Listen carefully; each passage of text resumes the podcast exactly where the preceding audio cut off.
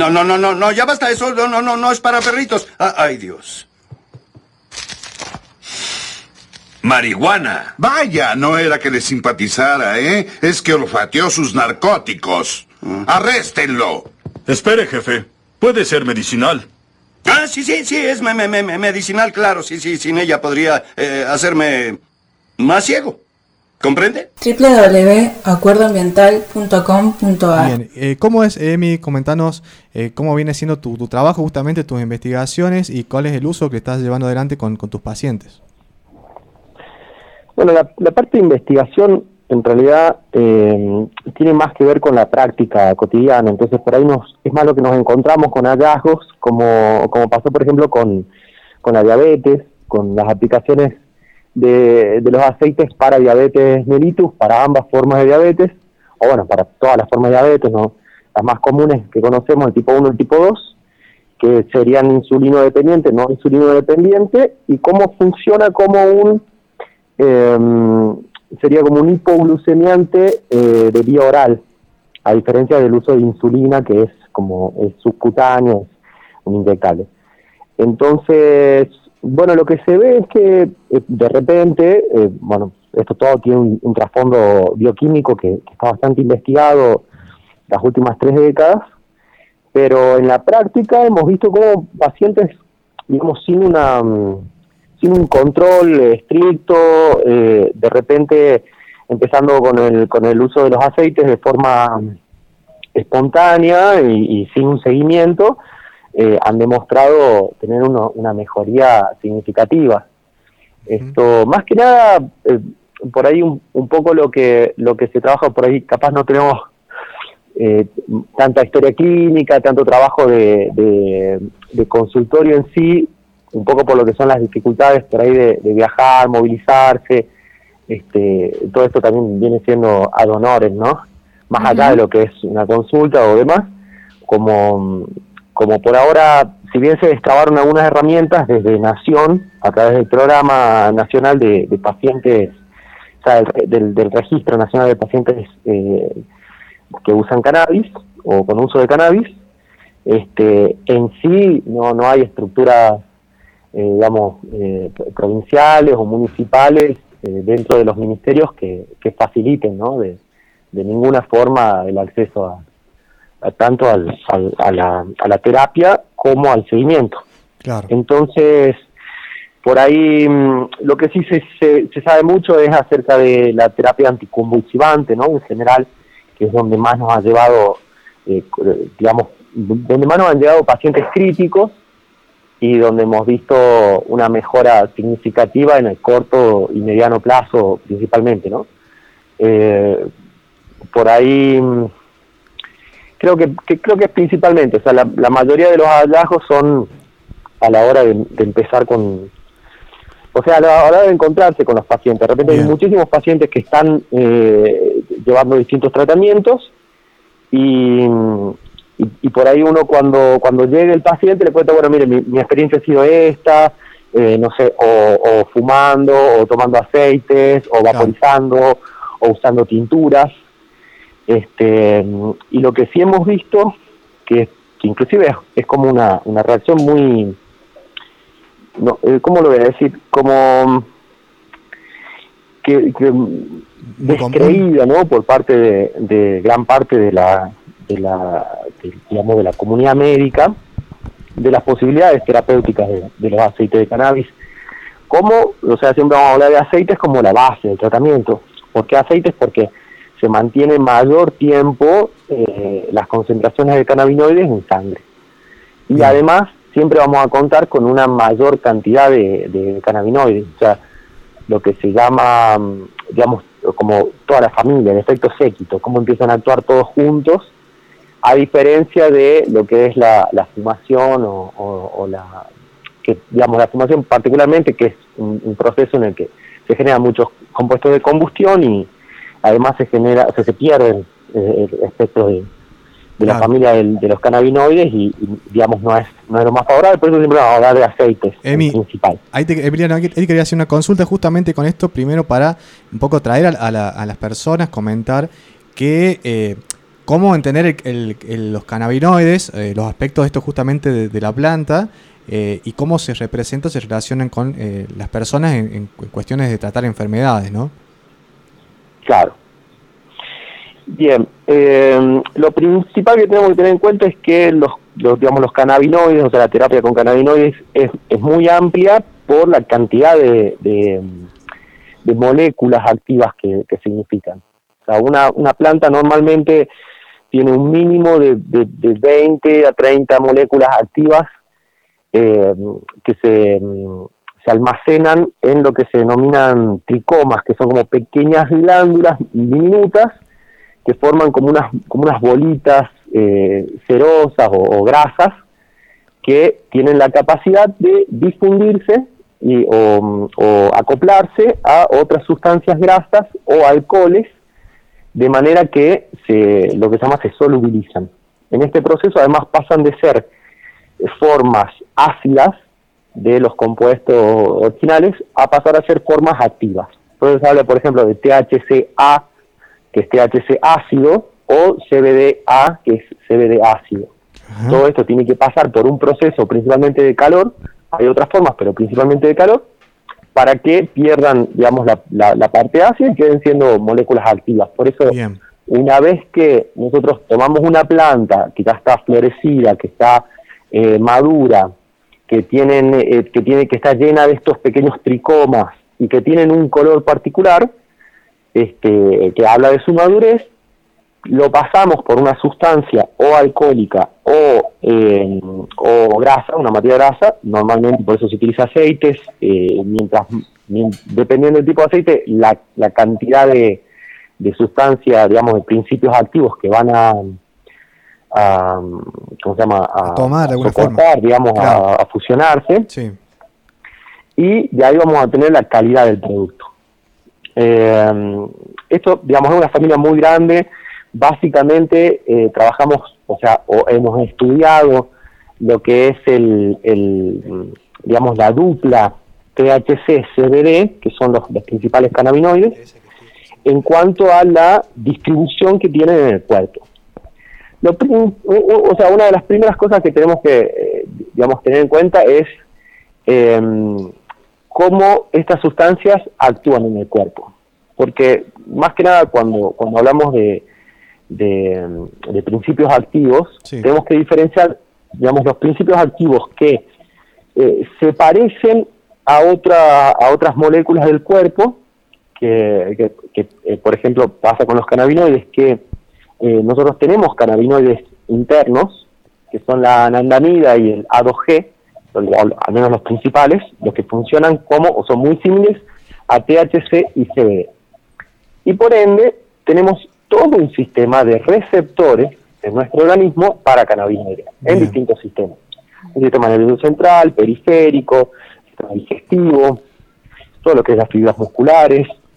Por eso eh, la acción tan variada a la hora de, ver el tratamiento y de ver los resultados, porque a nivel de las glándulas digestivas tenemos un montón de acciones, tanto del THC como del CBD. Del CBD. Y como decía temprano, se parece mucho a la acción que tiene la insulina y el glucagón, que es otro modelo, digamos, dual de eh, hormonas o, digamos, principios activos internos del organismo, o sea, son los que regulan como lo que sería la homeostasia, o sea, que el, organismo en sí, más que nada la parte metabólica, o sea, tanto cómo procesamos las grasas, cómo procesamos los, los carbohidratos, las proteínas, eh, funcione digamos, de manera equilibrada. Genial. Hola, Emi, ¿cómo estás? Eh, Nati te saluda. Gracias por, estar acá, por contarnos todo esto que es re interesante, pero eh, estábamos como pensando, eh, entonces, como para recapitular, se puede trabajar a través, o sea, se pueden extraer estos, estos principios activos a través de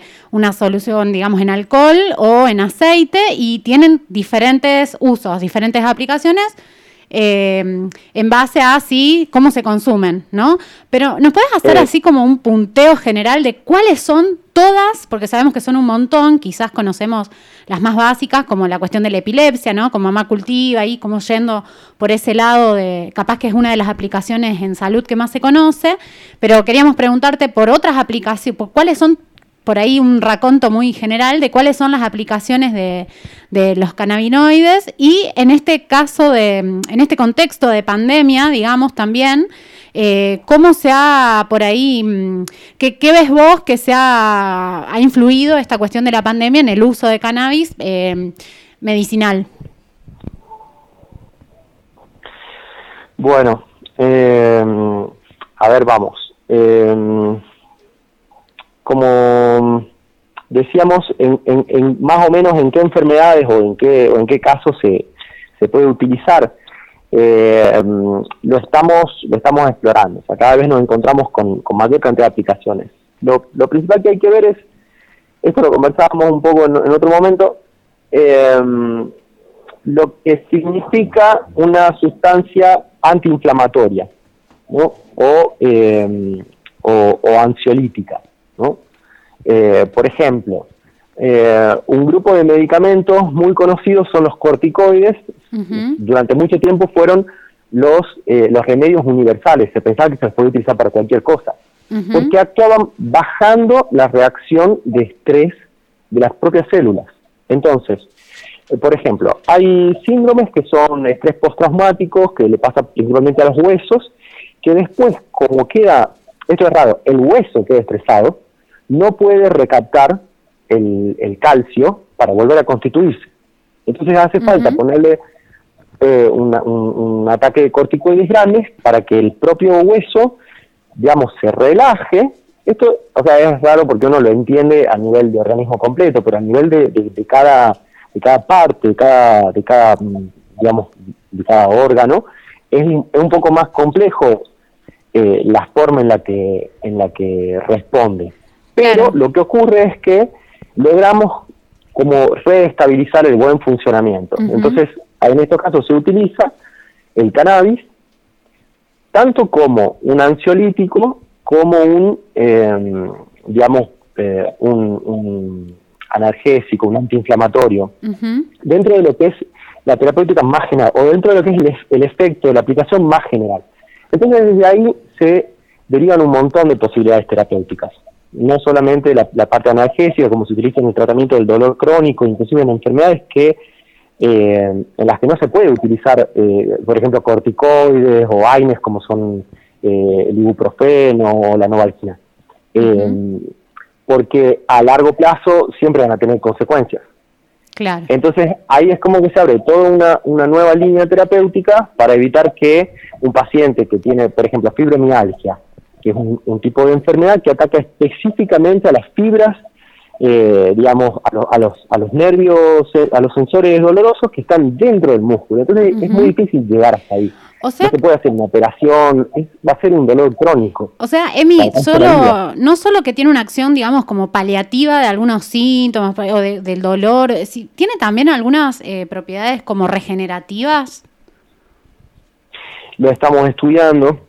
Bueno. Hemos visto, por ejemplo, que eh, al ser un- una, una sustancia lipídica, o sea, una sustancia grasa, eh, actúa reconstituyendo otras sustancias, o sea, otras, otras, eh, como, ¿cómo se llama? Otras, como otras estructuras que son también lipídicas, que son grasas, como pasa, por ejemplo, con las vainas de mielina, que es, son, digamos, como la cobertura de Están eh, en el cerebro, nerviosa. ¿no? Entonces tiene muchas aplicaciones en eh, enfermedades como el Parkinson, enfermedades como mm, la esclerosis múltiple, eh, la polineuropatía diabética, que son enfermedades donde el- que se ve que es como si se fueran pelando los cables, lo- a decir de los neurólogos. O sea, Claro. nos vamos quedando sin esta cobertura.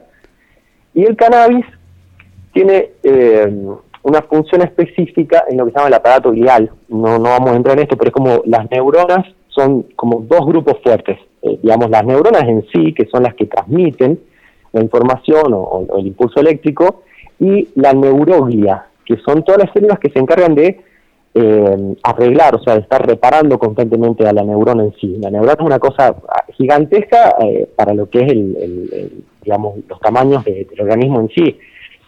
Entonces, todos estos como satélites, que es la neurolia, eh, tienen un montón de receptores para cannabinoides y su función se ve aumentada a la hora de, digamos, de, de reparar lo que es este el, circuito nervioso.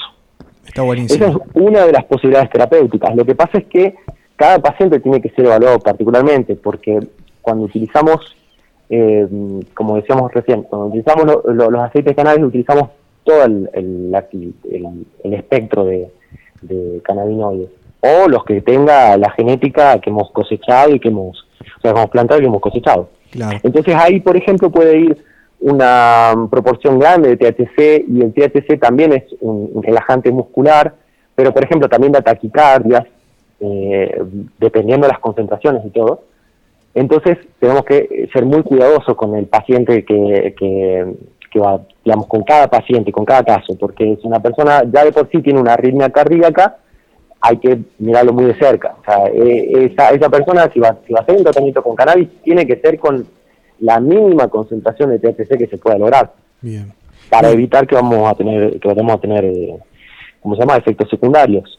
Bien. Y lo mismo pasa en, en la esclerosis múltiple, porque puede relajarse demasiado las, las fibras musculares. Puede THC, que es un, analgésico, un antiinflamatorio, puede relajarse un, relajante muscular, se puede relajar demasiado y, y, volver a lo que son algunos de los síntomas como eh, el tránsito lento, eh, la, incontinencia urinaria, bueno, otras, otros, trastornos eh, que se derivan de que los músculos estén muy relajados. Bien, en, ese caso está buenísimo.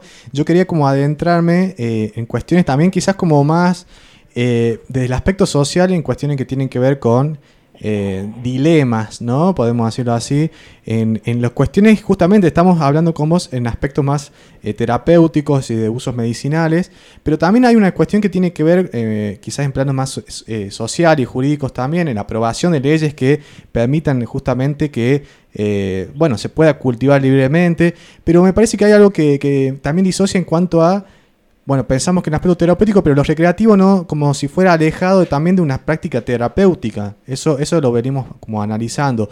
¿Por qué eh, crees que, se comprende quizás, o, como lo entiendo yo, eh, como diferente entre lo terapéutico y lo, y lo, y lo recreativo?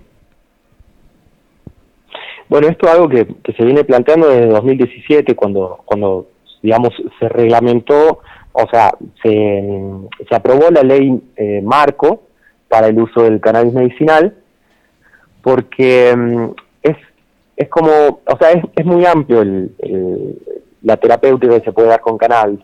Entonces, también es, es muy amplio eh, el uso. Entonces, cuando hablamos de uso recreativo, en, en, gran medida también estamos hablando de un uso medicinal. Claro. Entonces, eso es, eso es lo difícil de, de medir y hay, o sea, esta figura de uso recreativo, uso medicinal, nos, nos pone en una, en una postura en, la que por ahí un, un, paciente que no tiene una historia clínica, que no tiene un seguimiento, o que no tiene una obra social, y que no puede, o, sea, o, por lo menos que cuesta más, eh, digamos, armar todo un expediente y toda una, no sé, solicitudes, eh, se, se ve como fuera del marco de la ley y de repente bien puede ser una persona que, que está con, o sea, nosotros que hoy por hoy vivimos en, más que nada, como decían ustedes, con el contento de pandemia y todo, en un mundo muy hostil, en, una sociedad muy hostil. Entonces,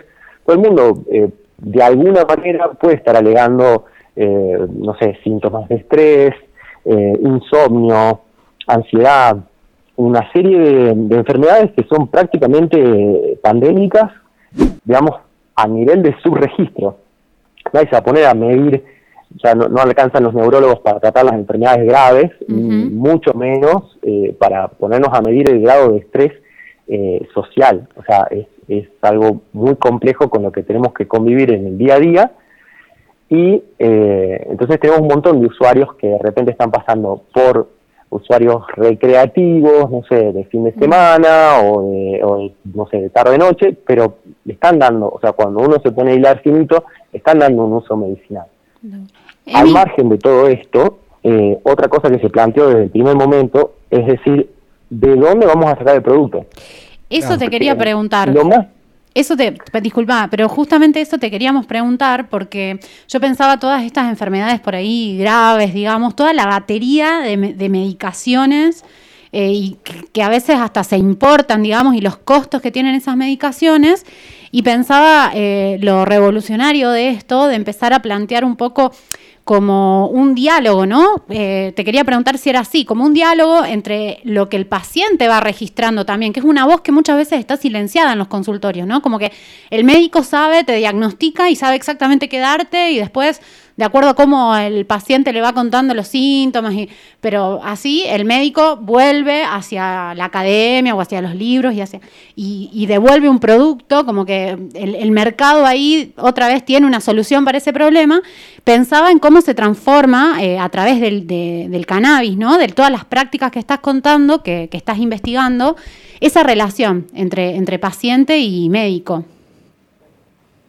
Claro, está, está bien esto, está bien eso porque lo, eh, digamos, el punto de partida para, para nosotros luchar por la legalización de los tratamientos y para, para despenalizar el THC, que en realidad es el único cannabinoide que está penalizado, o sea, eh, todo, lo, todo el resto de, cannabinoides no está penalizado por la ley, y está penalizado además en un marco ficticio, porque no se trata de un, digamos, de un narcótico, ¿no?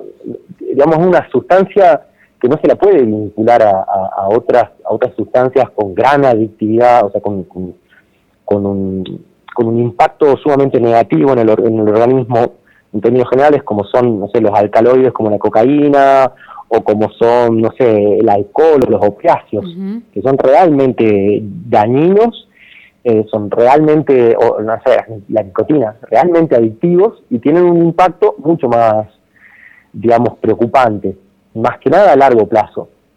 Entonces, eso por un lado.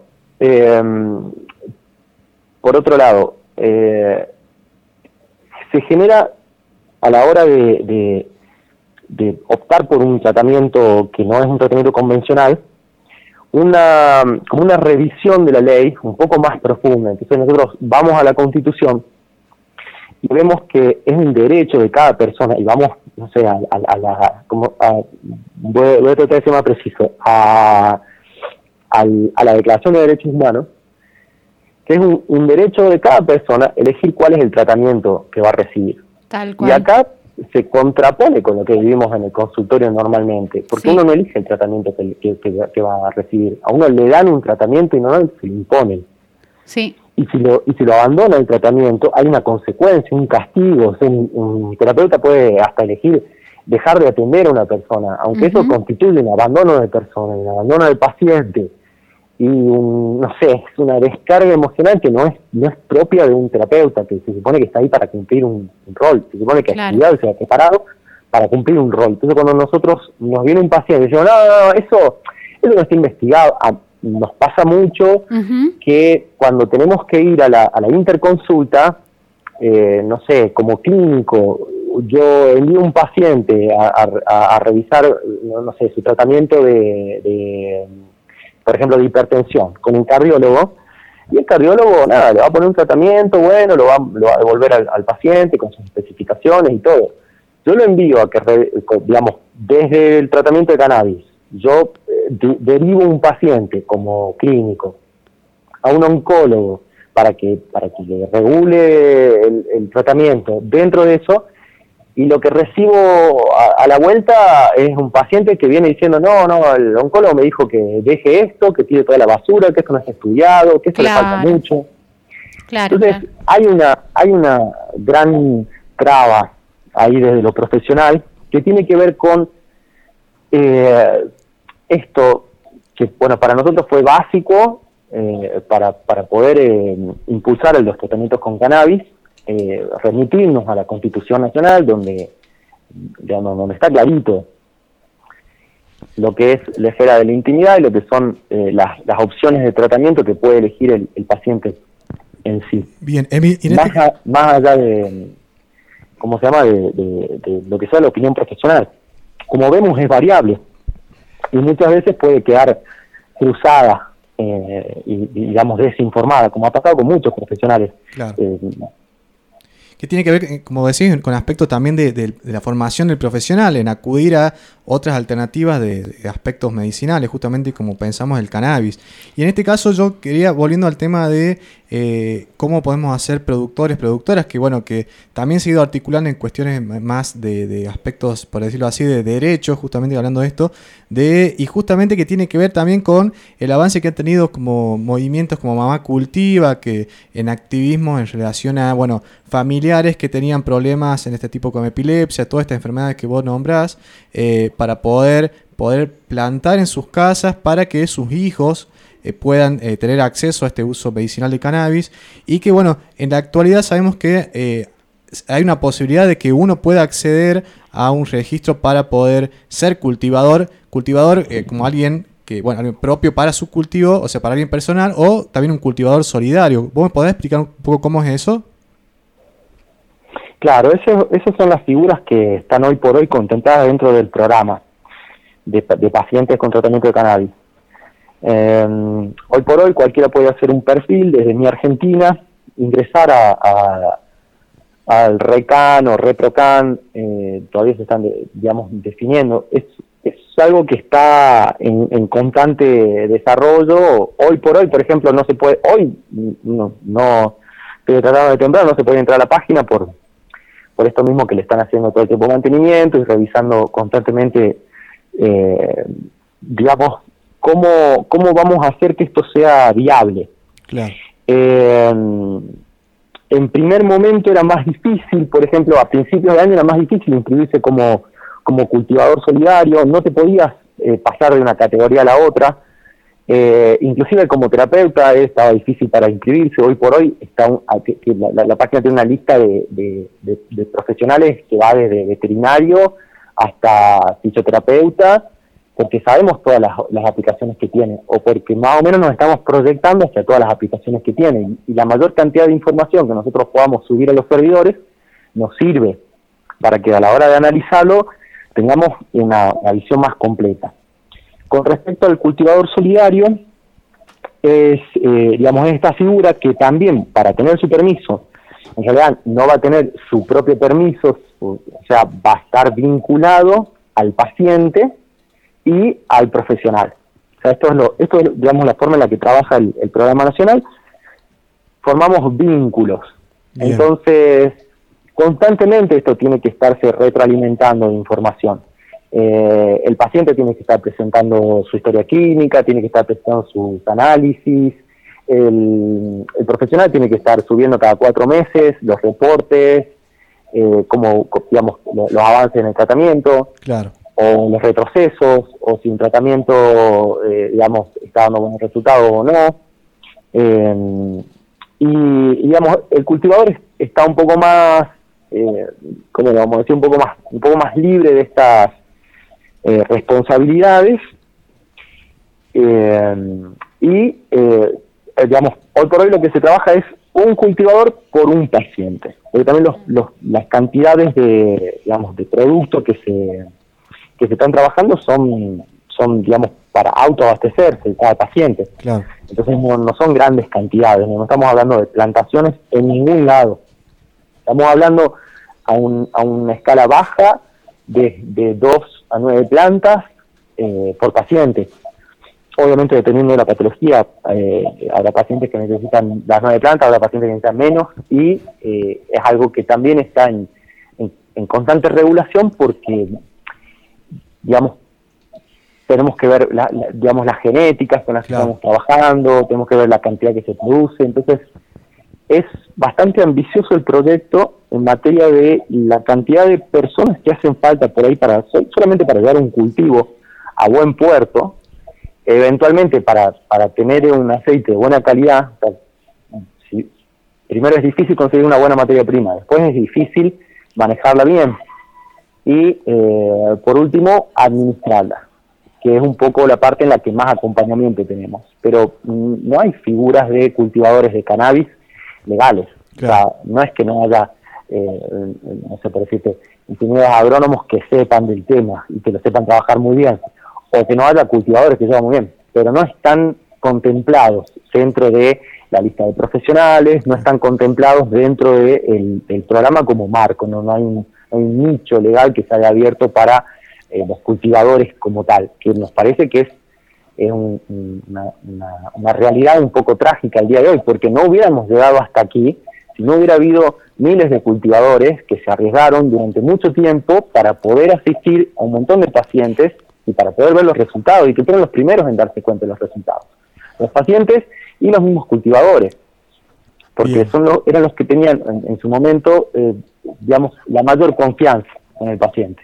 A los médicos todavía nos está costando lograr confianza, no solo en el tratamiento, que estamos muy acostumbrados a recetar en miligramos por decilitros y de repente tenemos que recetar en, en gotas por día, que no sabemos específicamente, y, además de productos caseros, ya estamos de alguna forma volviendo a la medicina de botica, que no es que se haya dejado de utilizar, pero fue arrollada por la farmacéutica eh, moderna, que un poco, eh, digamos, introdujo violentamente sus condiciones. Entonces, desde la práctica empírica, nosotros podemos hacer ciencia, se ha hecho miles de años. Y el cannabis es una de estas sustancias que hace 4.500 años que se la está utilizando por la humanidad y, y de repente hemos dejado un montón de información atrás por cuestiones políticas. Claro, Y, si uno mira, no sé, de los últimos 150 años. Y eso justamente que tiene que ver también con eh, ocultar ¿no? estas prácticas que, y bueno, como ahora lo vemos, tan beneficiosas en, estos contextos y que particularmente pueden justamente ayudar a muchas personas que están en diferentes situaciones, lo cual nos parece muy interesante y por eso también queríamos hablar con vos, Emiliano, para poder ir trayendo estos, estos temas, poder, eh, bueno, que seguramente que la audiencia también le interesaba, eso hicimos una encuesta en las redes sociales, la gente nos, escribió que también le interesaba hablar sobre esto, por eso queríamos hablar con vos, y también poder reconocer que eh, Catamarca o la zona del NOA también es importante que se empiecen como a, abrir estas posibilidades para que, para que bueno, muchas personas más puedan acceder. Así que, que bueno, Emi, la verdad que muy interesante todo lo que nos has comentado, seguramente hay muchos aspectos eh, que son clínicos e, e interesantes, personas que pueden conocer más sobre esto, personas que quizás no saben tanto, pero por lo menos, como te decía, eh, ir activando lo que tiene que ver con eh, esta responsabilidad, eh, como decimos, de poder evidenciar que es necesario que, se, pueda legitimar, tanto de aspectos para cultivadores como para, profesionales que puedan seguir de alguna forma, bueno, recetando o pudiendo dar espacios para que la gente se pueda tratar de esta forma. Claro, principalmente que, tenga el reconocimiento ah, que le está haciendo falta al día de hoy. Y digamos que deje, yo creo que lo, primero que lleva a la mayoría de los profesionales a, frenar un, tratamiento con cannabis es que todavía no se ha terminado de, legalizar eh, los cultivos, de legalizar, eh, eh, digamos, como, como o sea, no, no, se ha logrado la, la, la, simbiosis social que hace falta para que ya no tenga sentido que un, que, un, que, un, oncólogo te diga, no, no, esto no, esto es, casero, esto es ilegal, esto hoy lo consigue, mañana no, mm. que, que, son realidades que han, han hecho que un montón de pacientes no puedan seguir sus tratamientos, que un montón de profesionales no quieren acercarse, no quieren vincularse, y de repente si no, si no hay un conocimiento previo, que yo creo que es un poco lo que nos está pasando a nuestra generación, que, no es que venimos a encontrarnos con la marihuana en una, en una urgencia, con, una, con un paciente que está delirando, psicótico, porque además cayó víctima de un, de un policonsumo, y de toda una situación de, marginalidad y de violencia, y de repente esa es la realidad con la que se han encontrado muchos profesionales anteriormente. Por ahí, no sé, nuestra generación ya vivió una marihuana mucho más social, una marihuana mucho más controlada, por eso, mucho más... Sí, por eso es tan eh, importante eh, esto, estos espacios que, que un profesional como vos, un médico, una persona que está investigando este tema, eh, bueno, empiece, empecemos a divulgar y a, dialogar y a hacer las preguntas que hay que hacer sin tener como todo este desconocimiento y también como superando esos mitos. Así que la verdad, muy, muy agradecidos, estamos acá agradecidos de, de esta comunicación y esperamos que se repita pronto. Eh, cuando tengas una, alguna novedad, eh, acá están los micrófonos abiertos para lo que nos quieras contar y lo que se- vos consideres que sea necesario que sepamos. Sí, Emi, y te invitamos eso, que, que quieras compartirnos o por ahí, bueno, brindar un tipo de contenido con respecto a estos avances o a las prácticas, por ahí también necesidad de comunicar cómo, cómo van eh, tratando lo- los pacientes, eh, que puedas compartir con nosotros, así que estamos abiertos a eso y bueno, eh, desde ya te agradecemos un montón y bueno, te mandamos un, un abrazo grande, Emi. Gracias por tu tiempo. Gracias. Gracias a ustedes, la verdad que eh, muy contento de la invitación y de poder tener un espacio así abierto eh, para poder eh, ir divulgando más que nada. Tal cual. Mortal. Muchas gracias, Emi. Abrazo. Abrazos, que tengan un día. Acuerdo Ambiental Radio.